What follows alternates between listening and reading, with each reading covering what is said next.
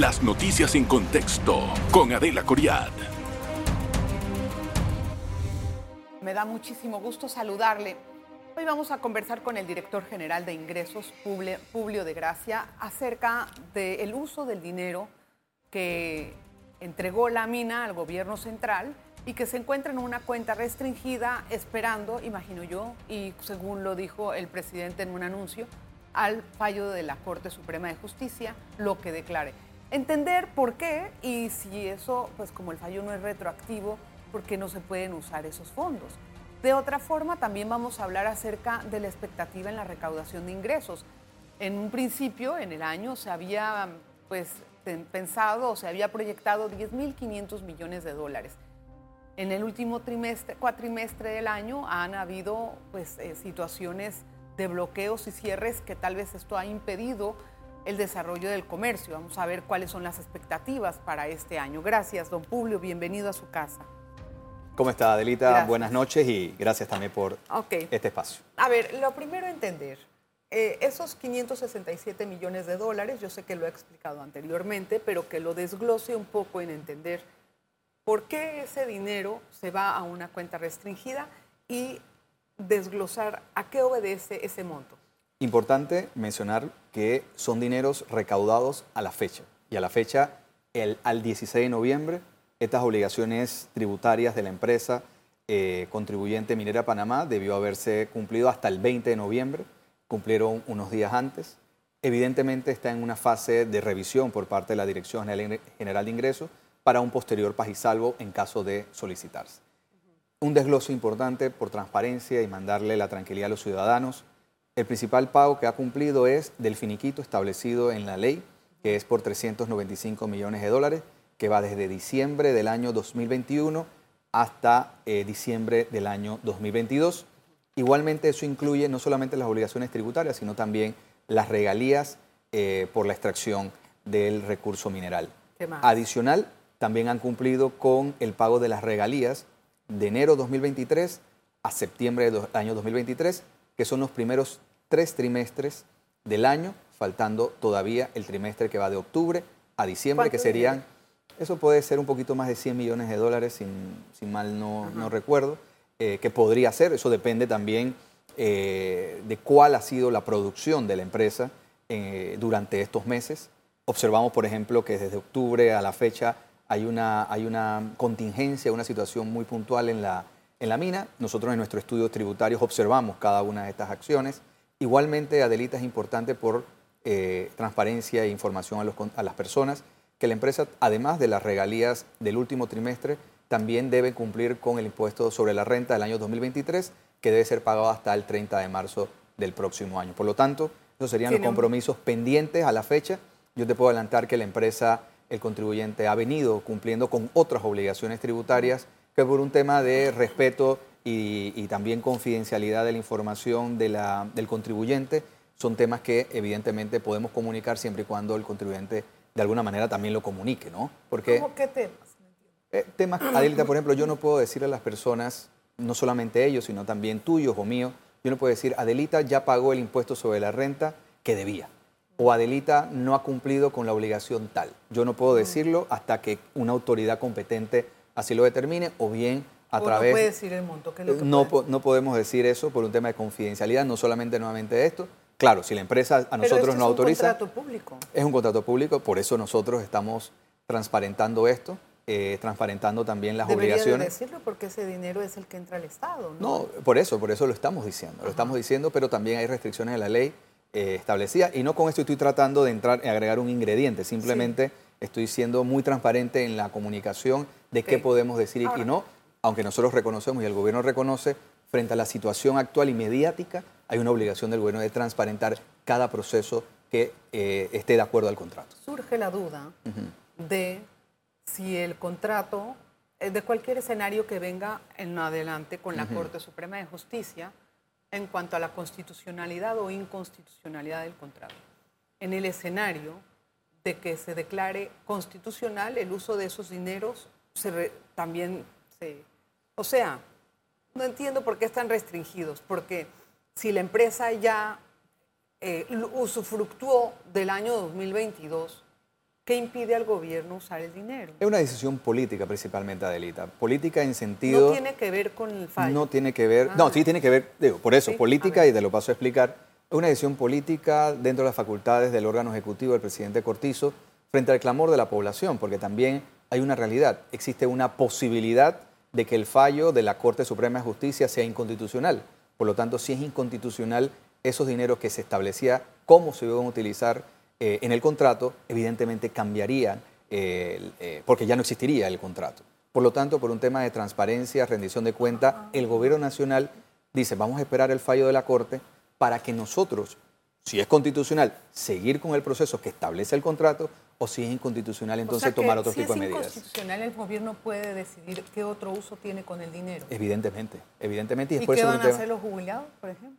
Es, el es una pregunta muy importante y yo estoy muy seguro de que el presidente Cortizo ha escuchado el clamor no solamente ahora, sino durante los últimos tiempos, de que estas pensiones que reciben eh, los jubilados y pensionados relacionadas a los 350 dólares no es lo que, lo que es, es justo en estos momentos. Por lo tanto, yo estoy seguro que el gobierno nacional buscaría otras eh, salidas para cumplir con esas promesas, pero también hay una realidad, Adelita.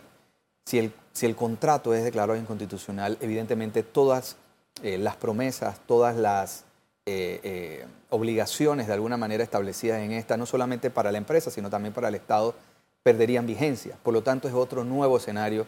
Por eso yo siempre digo que esta es una historia en desarrollo que evidentemente nosotros tenemos que comunicar, tenemos que explicarle a la población.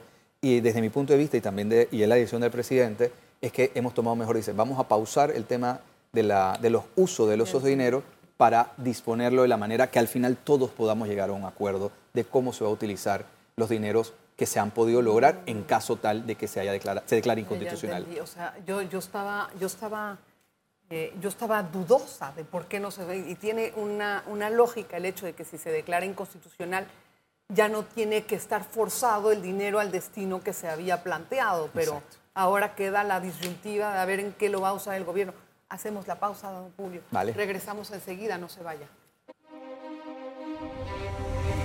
En breve regresamos con En Contexto.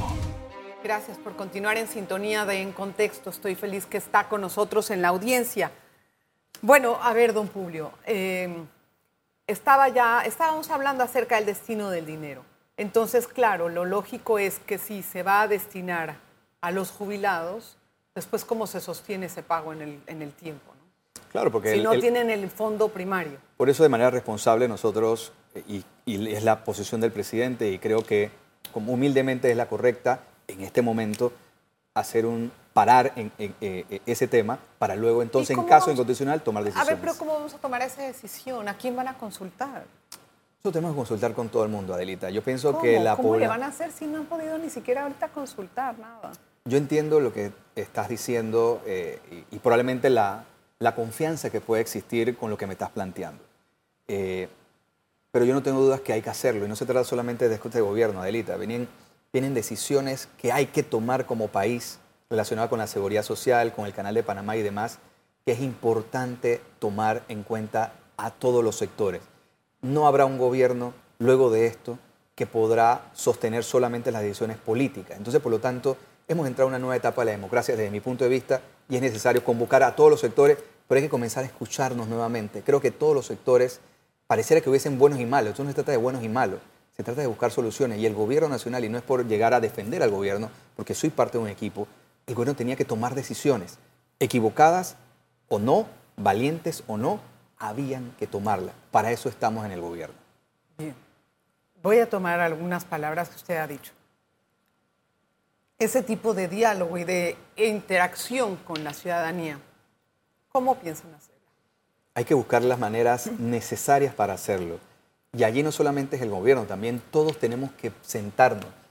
Y Adelita, por ejemplo, vemos cómo hasta periodistas, personas han dicho no, que están vendidos o no están comunicando. Ajá. Yo pienso que hemos de alguna manera perdido la confianza entre sociedad. Claro, partimos desde el punto de vista de lo político, Estamos desde el gobierno. Todos estamos de alguna manera, y no estoy tratando de, el gobierno tiene parte de las responsabilidades y nosotros las aceptamos. ¿Y cómo aceptan esa responsabilidad? Mira, eh? Adelita, yo pienso que cada acción del presidente de la República, nosotros muy fácilmente como ejecutivo pudiésemos estar presionando, ejerciendo la fuerza de alguna manera, pero el presidente está consciente de que esto es una, no es una solución que se basa en la fuerza política o no. Se trata en el diálogo permanente. Vivimos una situación no solamente local, vemos a nivel global cómo hay esa separación entre ciudadanía y gobierno, y no porque ambos quieran, sino como que es parte de un muro de desconfianza que, hay que superar. Esta, esta, conversación se ha tornado un poquito más política que de números, pero me gusta mucho que podamos hablar de este tema también. Con gusto. Porque eh, hablando con algunos otros interlocutores del gobierno, les pregunto yo, ¿qué están haciendo con los grupos de conflicto? ¿A dónde están interviniendo? ¿Cuál es el diálogo que están haciendo con ellos para poder regresar a la normalidad y tener la paz social en el país? Eh, me quedé un poquito insatisfecha, puedo decirle, de las respuestas que he obtenido. Me gustaría escucharle a usted. Adelita, yo doy fe que el Gobierno Nacional, a través de muchos interlocutores, no solamente del gobierno, sino a través de las iglesias, a través de los sectores privados, a través de grupos organizados, de clubes cívicos. Se está buscando las alternativas para que primero nos escuchen, nos den la posibilidad de escucharnos. Hay muchas de estas poblaciones, legítimamente o no, que se encuentran protestando o mantienen cierres, que de mi punto de vista sería contravenir la constitución de la República de Panamá, pero también entenderlos, ¿no? Se están buscando los puentes, los mecanismos necesarios, pero también es un tema de que hay una desconfianza o una intransigencia, como la quieran llamar. Entonces el presidente siempre ha buscado la manera de buscar las respuestas y bajar las tensiones. No ha sido totalmente efectivo, pero ha habido efectividad en otras cosas.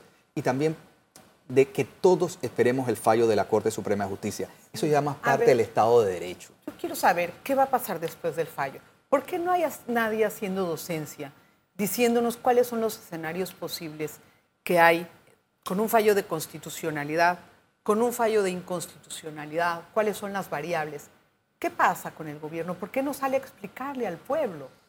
Adelita, también porque no te voy a decir son que escenarios posibles. Son escenarios posibles, bueno, pero, pero expliquémoslo. Pero, pero, por ejemplo, si yo te digo aquí escenario constitucionalidad, ah, ya viene el funcionario a decir que está orientando a que va a ser constitucional. Siempre y, cuando se diga que es hipotético todo, es simplemente todo y por eso, todo es hipotético. Si es constitucional, la ley hay que respetarla y no solamente desde el gobierno, sino todos los ciudadanos. Ese es el pacto social que tenemos como país. Y si es inconstitucional, ¿qué pasa? Si es inconstitucional, la ley y el contrato deben de alguna manera quedar sin existencia. muere. ¿Qué, pasa Por con lo tanto, debe haber los procesos no solamente desde el Estado de Derecho, del gobierno, sino también la empresa probablemente hacer uso del derecho que le corresponde. Eso es decir, no vamos a, no vamos vamos a salir de las calles solamente cuando se cierre la mina. Eso es eh, eh, pensar en, que eso es de ya para allá. Eso no es así. Evidentemente hay unos procesos ambientales, legales, comerciales que hay que seguir. Hay que tener en cuenta que, según, lo que yo entendí de un experto en arbitraje internacional, es que aunque se debata el lío, así por decirlo, entre las partes afuera del país, la mina sigue operando mientras tanto. Eh, Porque son cosas diferentes. Ahora yo no sé con qué contrato. Esas son maneras que me gustaría escuchar de alguien experto del gobierno. Yo pienso que no solamente del gobierno, también del sector privado, de explicar. Alguien que sepa, o sea. Eso es importante, alguien que tenga esa, eh, eh, no solamente capacidad, también información correspondiente para poder guiar a la población, explicarle de que esto es un tema de que no es de ya para allá, es una, y nuevamente no voy a entrar en la defensa, mm. porque no es lo que vengo a, buscar de la actividad minera ni de las decisiones, sino tratar de, de hacer una docencia tratar de comunicar que estos procesos, así como eh, se han venido realizando desde 1997, no es con una firma de, una, de un fallo de la constitución, un tema constitucional que simplemente se cierra, no se hace más. Hay que tomar medidas importantes en beneficio del país, del medio ambiente y también de muchas cosas. Necesitamos explicarle a la población cuáles son esas medidas que conllevan el tiempo o el periodo en las que se van a poder ejercer o ejecutar yo no veo eso que está ocurriendo, tal vez me estoy adelantando, es posible. Vamos a hacer una pausa y regresamos con más. Y conocer también cuál es la proyección de ingresos de la DGI para este año. En breve regresamos con En Contexto. Voy a tratar de centrarme en este bloque en los números porque no hemos podido tomar el tema en cuenta. Eh, señor director, el ITBMS ha bajado, si, si, no tengo mal mis números, en 175 millones. ¿Por qué? ¿Qué pasa con las recaudaciones del ITBMS? Eh, Más que todo, yo, del presupuestado, es importante mandar ese mensaje. Lo que se tenía presupuestado no es que haya bajado, si comparamos con el 2022 ha aumentado. O sea, que venimos desde los últimos años en un aumento de la recaudación del ITBMS, pero se tenía pensado que podía ser mucho más.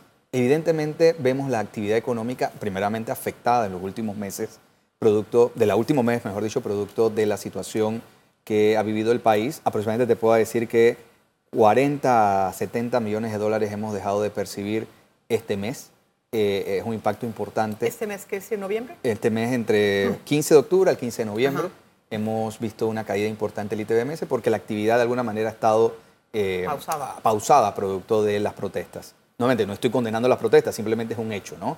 Yo soy respetuoso de las protestas. ¿Ese ¿no? dinero lo estamos dejando de percibir en qué? ¿En ITBMS? o- Principalmente en ventas y también el impuesto de introducción. Ha habido, evidentemente, hay situaciones relacionadas con el movimiento eh, portuario de las importaciones y también tiene su impacto, ¿no? Pero ¿en qué estamos mejorando en la recaudación de impuestos para poder pasar de ser del país que menos recauda, según la OCDE en 2021, que es 12.7%, debajo de la media, que es 21 de América Latina? ¿En qué estamos mejorando para pasar y salir de ese Estamos, renglón? estamos mejorando a través del proceso. Lo que va a dejar este gobierno es un proceso moderno, transparente y más fácil para el cumplimiento tributario. En Panamá era muy difícil, o sigue siendo, aunque menos, Es un poco el complicado, pago le de a los decir, impuestos. Exactamente. Julio, es Entonces estamos buscando la manera no solamente de facilitar, sino también educar. El problema es que los contribuyentes muchas veces no sabemos, y me incluyo, de pagar los impuestos, en qué etapa se pueden pagar. Y adicional a esta en tu pregunta, cuando la OCDE y otros organismos miden a Panamá, ¿por qué Panamá tiene una baja tributación? Tenemos que incluir lo que yo siempre he manifestado cuando me preguntan, ¿es necesaria una reforma tributaria? Yo creo que sí es necesaria una reforma tributaria. usted habla de las pero zonas relaciona- especiales. no solamente las zonas especiales, sino de las exoneraciones que tenemos muchos ciudadanos, muchas actividades que, están, que, eh, que no cumplen la obligación del 7% porque están exceptuados del pago. Por lo tanto, hay una base importante que no eh, cumple con, no paga como otros y que tenemos que revisarla para garantizar una mejor recaudación y eso erosiona la base fiscal. Es allí donde vamos a mejorar los puntos. ¿Usted realmente cree que descansa en eso o en que debe de mejorar su, su eficiencia en la recaudación? En la eficiencia también incluye. Y es por eso que hemos apostado a una modernización y, es par- y será el legado de esta administración. Ser ¿En qué, en qué- eficientes. ¿En qué vamos a salir? Digamos, estamos en 12 por- 12.7. ¿En qué lo va a dejar? Yo pienso que de, 15, de- 14? vamos a mejorar por lo menos con la eficiencia que estamos haciendo entre 3 a 6 puntos. Eso es en cuanto a la eficiencia. 18%, Eso es- 17%. esa sería la eficiencia. Pero el gap más grande está en discutir las exoneraciones, discutir las deducciones, que para mí, con el debido respeto de quien las tiene, algunas ya no son justas. Entonces, eso es importante revisarlo. Señor, señor director, ustedes están haciendo en este momento una, pues un incentivo para los impuestos adelantados del año 2024-2025. ¿Por qué? Adelita, cuando regularmente se hacen este tipo de leyes, de amnistías, de moratorias, siempre se toma en cuenta al contribuyente que no cumple sus obligaciones a tiempo. ¿Y qué pasó con las personas como tú que cumples con tu impuesto de inmueble? Y me dice, oye, Publi, ¿y por qué yo que pago mi impuesto inmueble? castigan, porque no me dan descuentos. Exactamente. Entonces, ¿qué buscamos? El pronto pago. El pronto pago es una medida que incentiva al buen pagador, al buen cumplidor. Yo entiendo las discusiones relacionadas de que, oye, si estás deduciendo el 2024, el próximo gobierno o el próximo periodo va a tener menos. Pero por eso hicimos en dos temas, en dos impuestos. La tasa única e inmueble. No son todos los impuestos. Esos son los impuestos que actualmente tienen la cartera de morosidad más alto Así y es. aproximadamente es el 68% de la morosidad. La gente está preguntándose en qué van a usar ese dinero, porque la idea eh, generalizada, la percepción que puede estar generalizada es que al no contar con ingresos te está dando este incentivo para recaudar ingresos y después usarlo en la campaña política.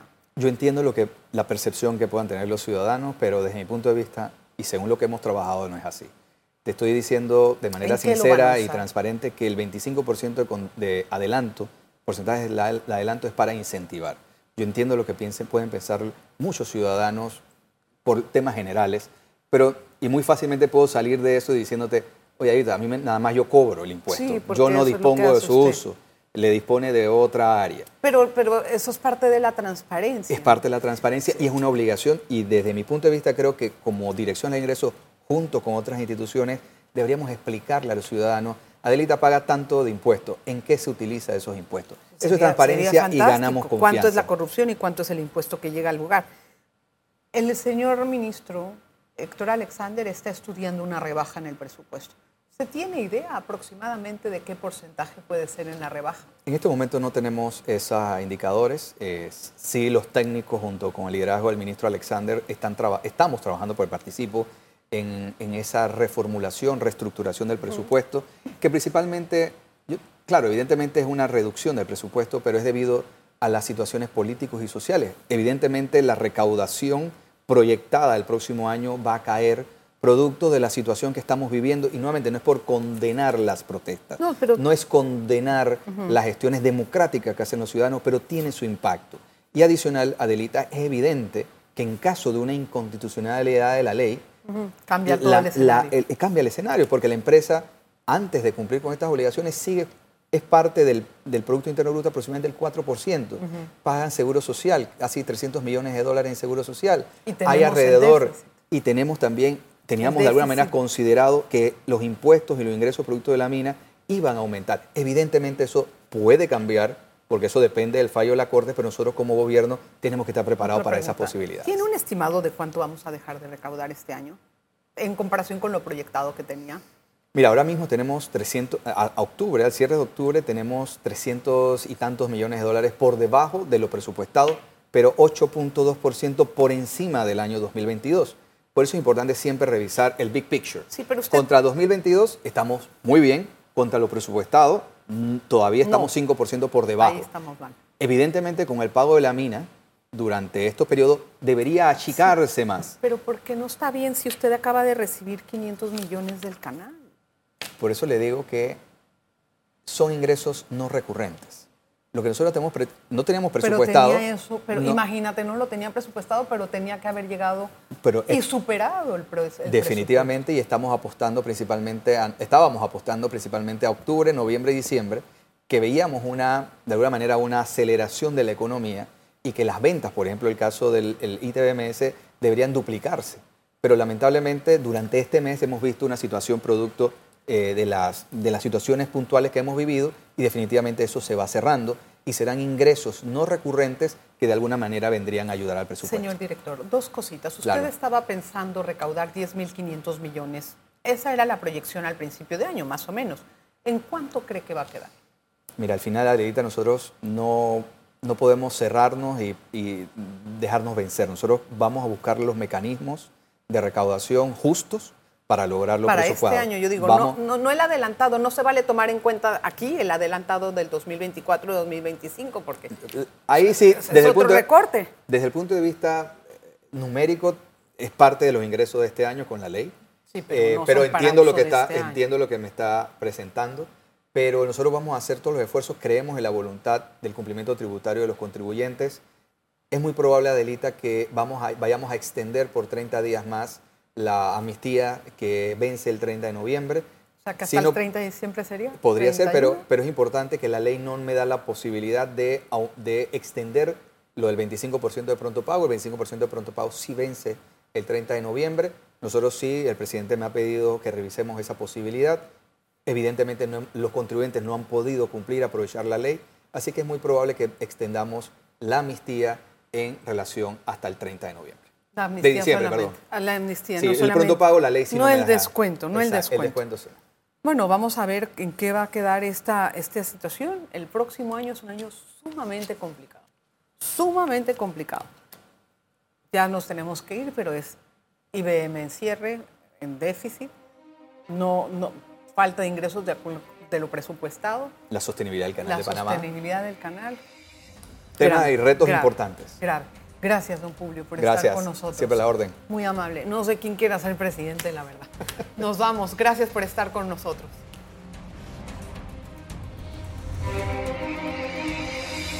Las noticias en contexto con Adela Coriad.